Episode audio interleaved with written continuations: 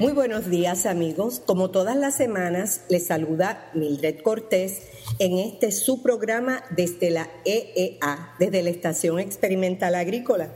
Y hoy eh, tengo un programa bien especial. No tenemos a alguien de nuestros compañeros, colegas locales.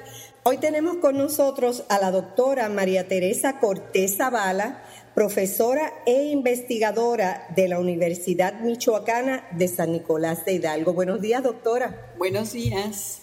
Para mí es un gusto que nos acompañe en la mañana de hoy, sobre todo que sé que tiene un horario, un, calendario bastante apretado porque usted no reside en Puerto Rico, ¿verdad?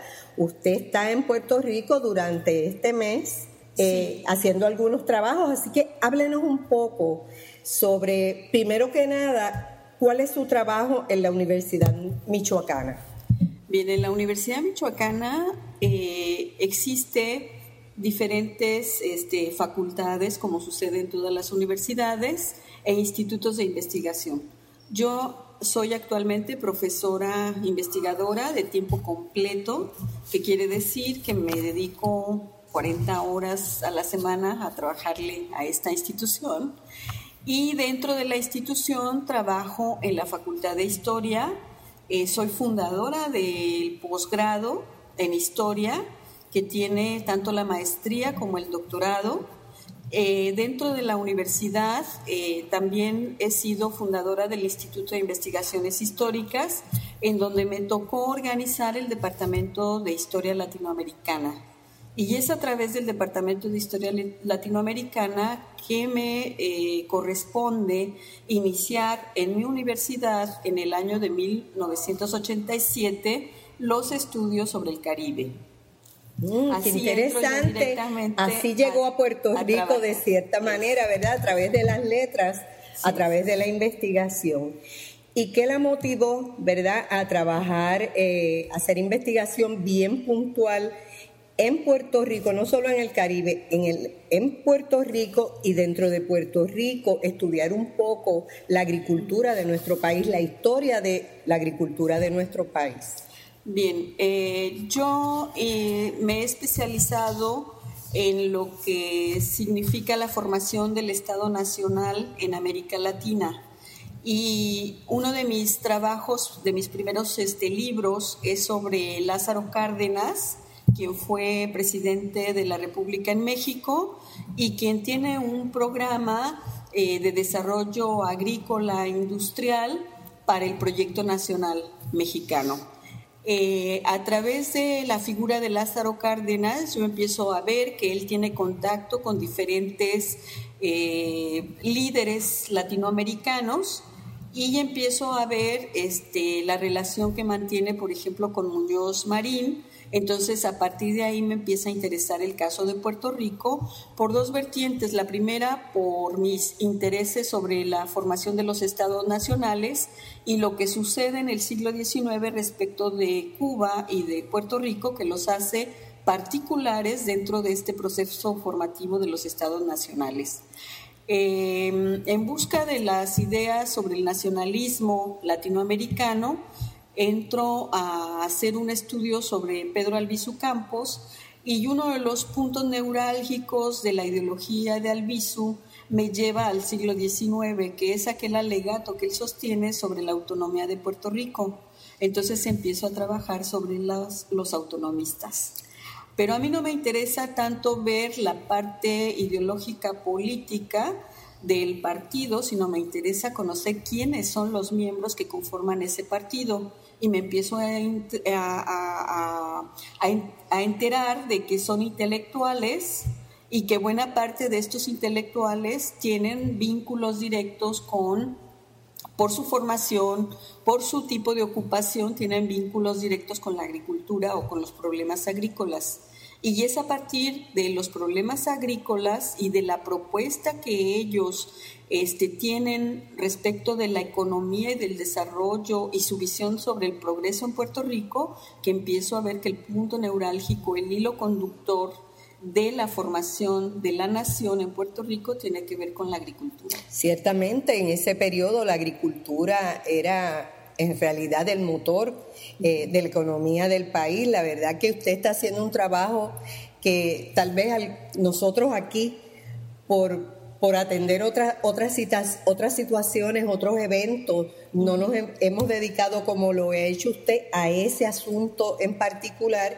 Y para nosotros, ¿verdad? Los que trabajamos con la agricultura del país, los que estamos convencidos que esta isla, la agricultura, debe ser una de las columnas de la economía del país, me parece que su trabajo es fascinante y yo creo que, ¿verdad? Usted ha logrado hacer un trabajo bien interesante y nosotros nos debemos beneficiar de ese trabajo que usted ha hecho. Así que yo creo que nosotros estamos muy honrados con la presencia de usted.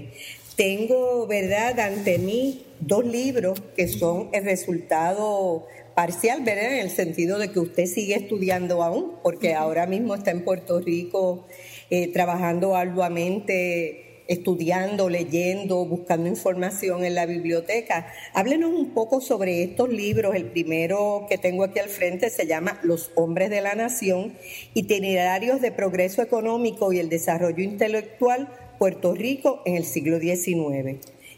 Eh, ya este título... Eh, ala a uno, enamora a cualquier persona aún sin haber tenido acceso a su lectura, que estoy segura que es más importante aún y más interesante que su título. El otro libro es Economía, Cultura e Institucionalización de la Ciencia en Puerto Rico, siglo XIX. Cuéntenos, ¿cómo, cómo usted los organiza? ¿Cómo usted encontró suficiente información como para tener datos, para documentar, para hablar sobre estos temas. ¿Cómo usted tuvo acceso a nuestra información?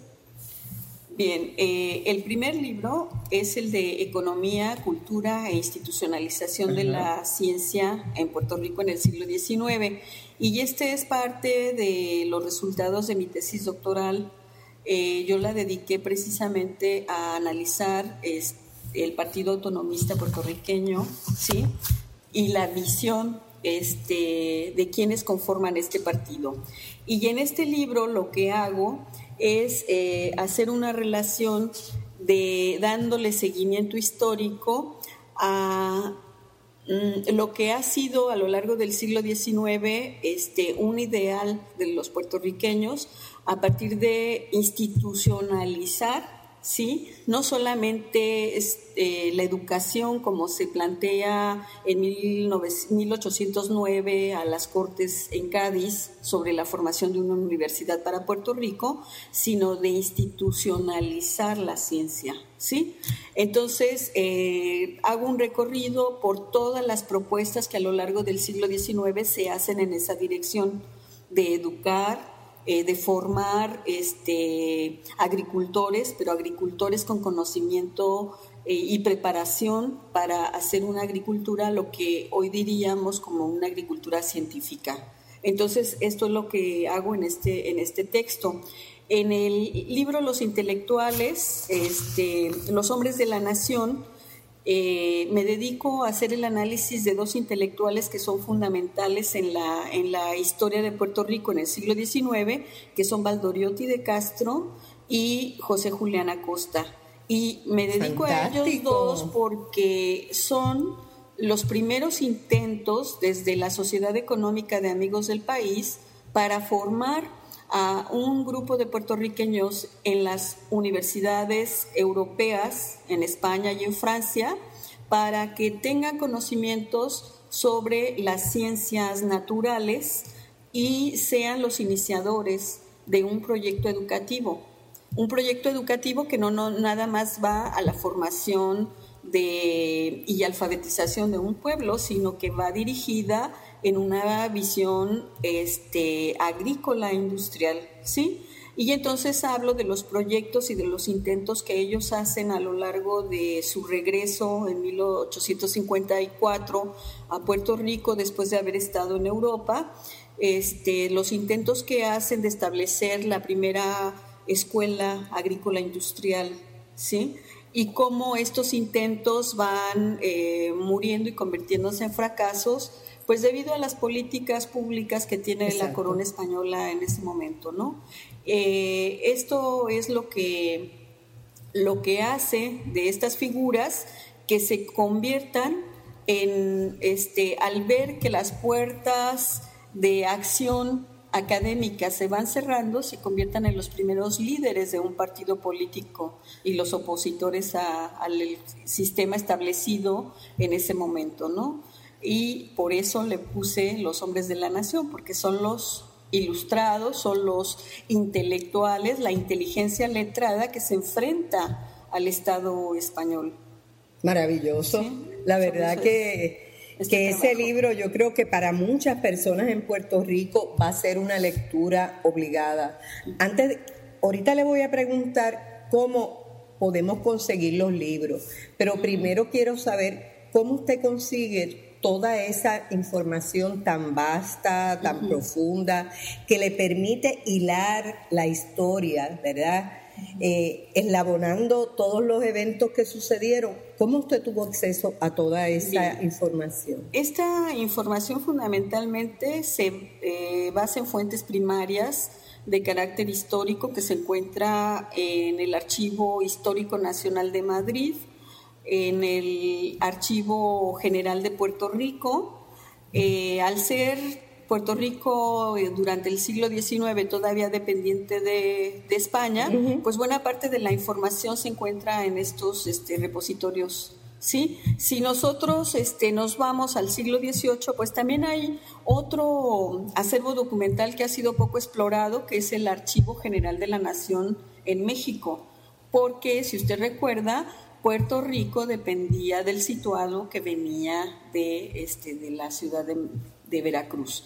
Y entonces buena parte de la documentación administrativa este, pues se guardaba en, también en ese repositorio. ¿sí? O sea, que esto fue un trabajo de varios años. Es un trabajo de varios años. Yo tengo trabajando la historia de Puerto Rico pues más de 20 años. Gracias. Gracias, yo creo que es lo menos que yo le puedo decir en nombre de todas las personas aquí que, que, nos interesa la historia de Puerto Rico, sobre todo que nos interesa que conservemos la agricultura como un patrimonio nuestro, como parte ¿verdad? Del motor que debe mover un país, sobre todo nosotros que somos una isla, ¿verdad? Y que tenemos unas instituciones que tienen muchos años de experiencia. La, Estación Experimental Agrícola eh, tiene 115, 105 años de fundada trabajando al servicio del sector agrícola, ¿verdad? Y aun cuando no hemos podido eh, proveer una cantidad mayor, una proporción mayor de los alimentos que consumimos, sí se ha hecho una investigación muy importante a través de los años, investigación que sus resultados los compartimos con los países caribeños y, y latinoamericanos, ¿verdad? Que ellos usan variedades desarrolladas en Puerto Rico, se benefician eh, de mucha de la investigación que nosotros hemos realizado.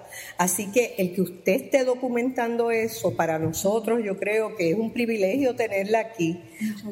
¿Había venido a Puerto Rico durante su estudio? ¿Estuvo aquí? Sí, sí, he estado en varias ocasiones en, en Puerto Rico. La primera vez que estuve en Puerto Rico fue en el año de 1990 Ahí estaba trabajando en la, tesis. Sí, sí, sí, en la colección puertorriqueña. Este, he hecho grandes amigos en Puerto Rico gracias a estas investigaciones, lo cual también lo enriquece a uno como persona y este y pues estoy aquí de nuevo fantástico, fantástico.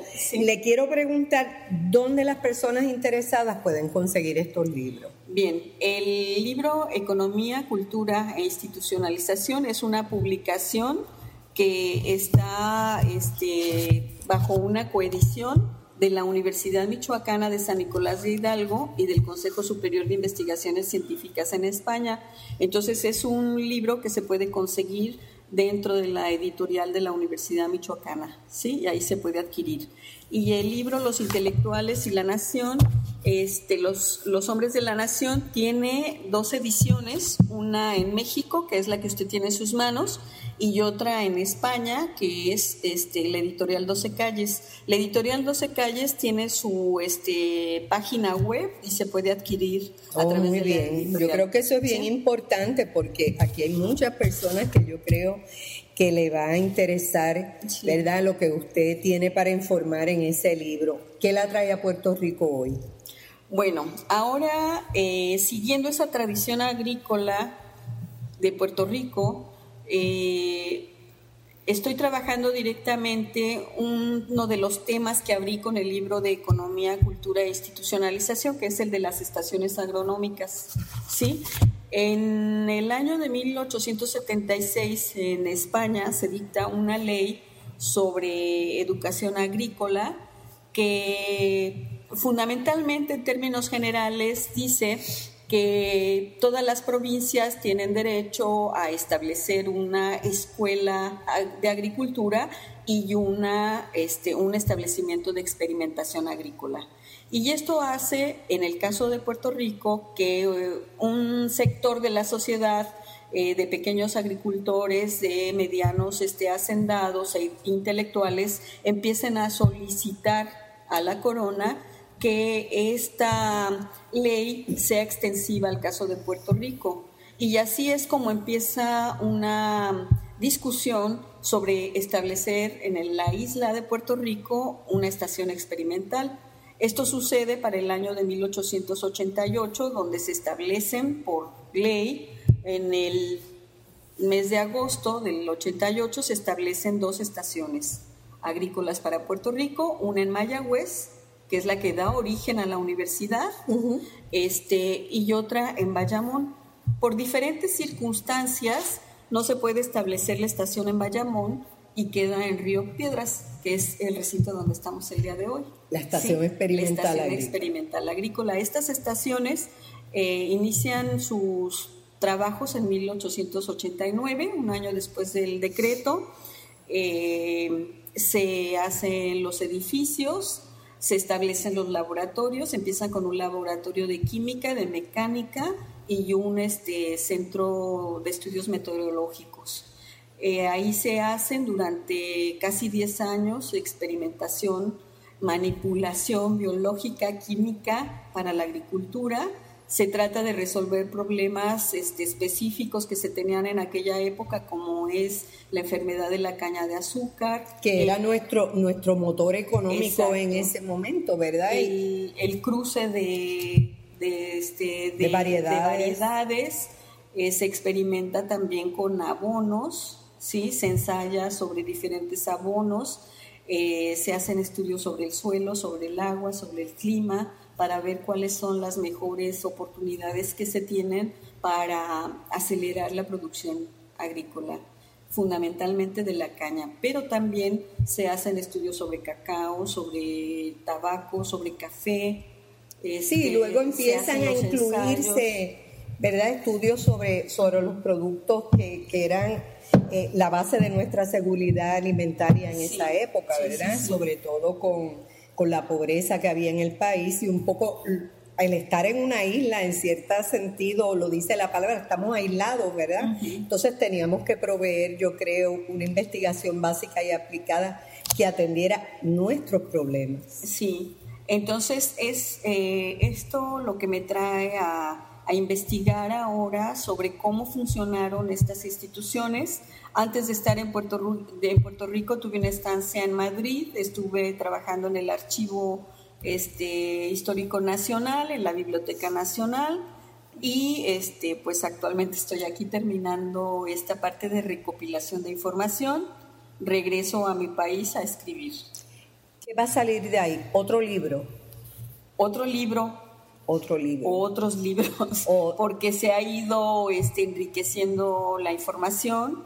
Me interesan varios aspectos, como le dije, no solamente lo que se hace en la estación, este, cómo se constituye esta idea y cómo esta, esta idea de las estaciones tiene que ver con los paradigmas eh, biológico-químicos de la época y de la agricultura, del desarrollo mismo de la agricultura que se está dando a nivel internacional sino que también me interesa saber y conocer este, a los sujetos, a los agentes que hacen posible esta, esta diversificación agrícola que se estudia en las estaciones, ¿no? Y en este caso voy dándole seguimiento pues a los dos directores de las estaciones agronómicas que son egresados del Instituto Agrícola Alfonso XII, que es una institución que se forma en 1855 en Madrid. Son de los primeros egresados, recién egresan, llegan a Puerto Rico. Muy jóvenes. Muy jóvenes. Y realmente su primera experiencia profesional la tienen en la isla, ¿sí? Sin embargo, en 1880, 1897, cuando se cierran las estaciones, ellos regresan a Madrid. Pero también me interesa saber, o sea, cómo circula el conocimiento y cómo ese conocimiento se enriquece. Porque en Madrid ellos se van a convertir después, en, la, en las primeras décadas del siglo XX, se van a convertir en protagonistas de la agricultura este, científica en España. Imagino que sí, que serían Finalmente ellos serían personas prominentes en el sector agrícola por la experiencia que habían adquirido. Uno de ellos es este puertorriqueño, es de origen puertorriqueño, este eh, Guillermo Quintanilla. Y Guillermo Quintanilla en 1800, este, en 1911, él va a ser director de la, de la estación experimental más importante en España, que es la de la Moncloa. Fantástico, la verdad que Usted nos ha traído una información, ¿verdad? Que en el, en el día a día del trabajo y con las limitaciones de tiempo y de recursos que tenemos, a menos que uno no sea un estudioso en esa área como lo es usted, uno no va, no se remonta atrás, ¿verdad? Ni tiene los recursos y yo creo que usted complementa muy bien, ¿verdad? Todos estos resultados de la investigación que usted presenta con lo que es la agricultura hoy, ¿verdad? Eh, tiene una, la historia no es aislado un evento de otro, sabemos que es un continuo, ¿verdad? Y esto es un trasfondo fantástico para nosotros. Cuénteme de su experiencia en la biblioteca del recinto de Río Piedras, donde usted ha estado trabajando estos días mayormente. Bueno, pues este, la biblioteca funciona muy bien Sí, tienen una vasta documentación. Eso, este, Entonces me parece que pues ahí está resguardada la memoria de este país y este y pues para mí siempre ha sido placentero estar, eh, sobre todo que tienen no solamente bien catalogada la información, sino que buena parte de la información, periódicos, revistas, este, de están libros antiguos están conservados en eh, microfilm. Y eso hace que, que se garantice aparte de tener el documento ahí, se garantice la posibilidad de que las nuevas generaciones tengan acceso. Y el acceso rápido, sí. el acceso rápido. Sí. Pues la verdad que yo estoy maravillada, no pensé, ¿verdad?, que lo que usted no fuera eh, el director de la biblioteca, ¿verdad?, de la Estación Experimental Agrícola, me había llamado y me había dicho, la tienes, tienes que entrevistar a la doctora Cortés este, y me, esta mañana yo llegué bien temprano porque quería ver los libros, pero verdad, uno no tiene idea realmente para cada página, para cada capítulo, cuántas horas uno le ha tenido que dedicar de lectura, de búsqueda, eh, de análisis. Así que yo creo que nosotros somos privilegiados en este momento, ¿verdad? Sobre todo Puerto Rico entero, pero los que trabajamos con el sector agrícola, yo creo que estos resultados de esto justifican cada día nuestro trabajo y el esfuerzo que nosotros podamos dedicar para conservar nuestra agricultura, que en realidad es, crucial para nosotros. Eh, en estos momentos donde hay una inseguridad alimentaria, eh, donde hay una crisis económica, donde en Puerto Rico sabemos producir, pero nuestros costos de producción son altos. Entonces nosotros yo creo que una meta debe ser ser eficientes produciendo para poder eh, sustituir las importaciones, eh, porque la producción la podemos hacer. Tenemos un problema de costo, pero cuando uno ve todo el trabajo que se ha hecho en la isla a través de tantos y tantos años, siempre se va a justificar que nosotros estemos aquí y se justifica en gran manera el trabajo que usted realiza. Así que un gusto para mí tenerla aquí, de verdad, un privilegio que estos libros sean sobre nuestro país, que usted algo la haya motivado a estudiar sobre Puerto Rico. Pues le agradezco mucho la oportunidad de hablar este, sobre estas investigaciones.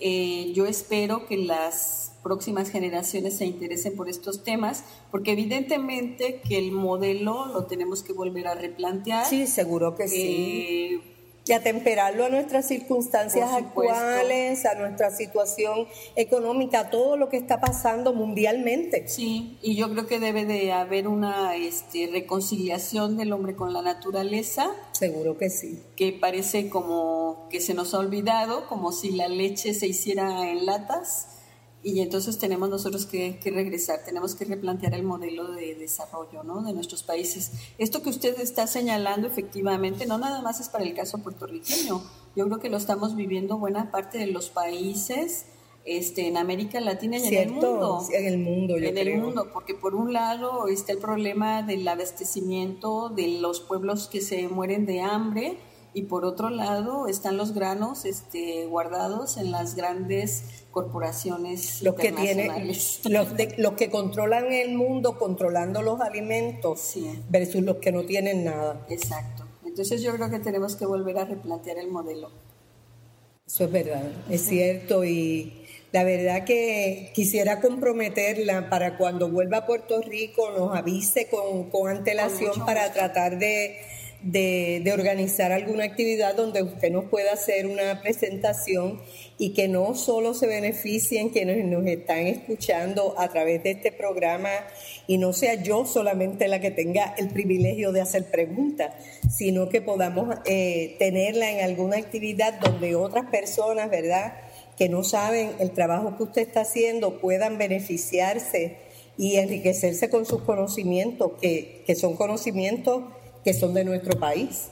Sí, yo le agradezco y este y por supuesto que estoy en toda la disposición. Eh, ya lo hemos platicado de, en algún momento con la doctora Livia González. Seguro que sí. ella también está trabajando sobre estos temas y yo creo que valdrá la pena este, hacer el intercambio porque eh, nos falta la comunicación entre los diferentes este, eh, diferentes eslabones que, que, que, hacen ese continuo. Exactamente, y que le dan sentido al conocimiento que muchas veces estamos este, obteniendo resultados aislados o que no entendemos la importancia de ese resultado, ¿no? En un contexto mucho más amplio, mayor. Sí. Y yo creo que ahora es una de las tendencias de los estudios este, históricos sociales que se están dando a nivel este, general de volver a estudiar los temas agrícolas, pero ahora ya con una perspectiva también más este, cultural. Exactamente, porque es, parte de la cultura de, un país, de, la idiosincrasia de lo que es un país. Eh, también otro, estoy haciendo muchos pedidos, el otro es que cuando este libro esté me encantaría que pudiéramos tener acceso a él, que usted nos informara, porque la verdad que, estos libros son de gran importancia para, para nosotros. Y verdad, estamos en la biblioteca de la Estación Experimental Agrícola. No sé si ha tenido la oportunidad de venir a trabajar un rato acá eh, pero yo estoy segura que nuestro bibliotecario estaría honrado de que usted nos visitara a trabajar aquí. Bueno, eh, qué bueno que me da la oportunidad y que abrió el tema, porque cuando hablé de los acervos que he consultado, se me olvidó mencionar, he estado trabajando en la biblioteca de, este, de la estación y he recogido una información muy rica que tienen en documentos este, con los cuales pues se fundamentará parte de la investigación que el día de hoy estamos este, eh, concluyendo en la etapa de recopilación y de sistematización de la información. Entonces aquí he estado trabajando ya a lo largo de pues más de dos semanas, ¿sí? Este, quiero agradecer también públicamente al director porque ha sido una persona muy amable. Lo es. Este, que me ha dado acceso a, a, la información, sí. Y, y pues nada, ahora el reto es para mí ordenar, trabajar y poderles dar un buen resultado. Seguro que sí, le deseamos todo el éxito del mundo, porque en estas cosas yo siempre digo, el éxito de usted es el éxito de nosotros, porque finalmente nos vamos a beneficiar. Así que doctora, muchas gracias. Un placer haberla tenido aquí en este programa y un placer que usted haya estado en Puerto Rico. Y cuando venga nuevamente, pues aquí estamos a la orden. Muchas gracias. Un gusto. Amigos, recuerden ustedes que tenemos otro programa para ustedes la próxima semana y nos pueden buscar en nuestra página biblioteca.uprm.edu diagonal desde la EEA. Si usted tiene alguna recomendación, alguna sugerencia para este programa, se puede comunicar con nuestro productor, el director de la biblioteca, luis.méndez4 upr.edu. Que tengan un lindo día. Doctora, éxito y buen viaje. Muchas gracias, que esté muy bien. gracias.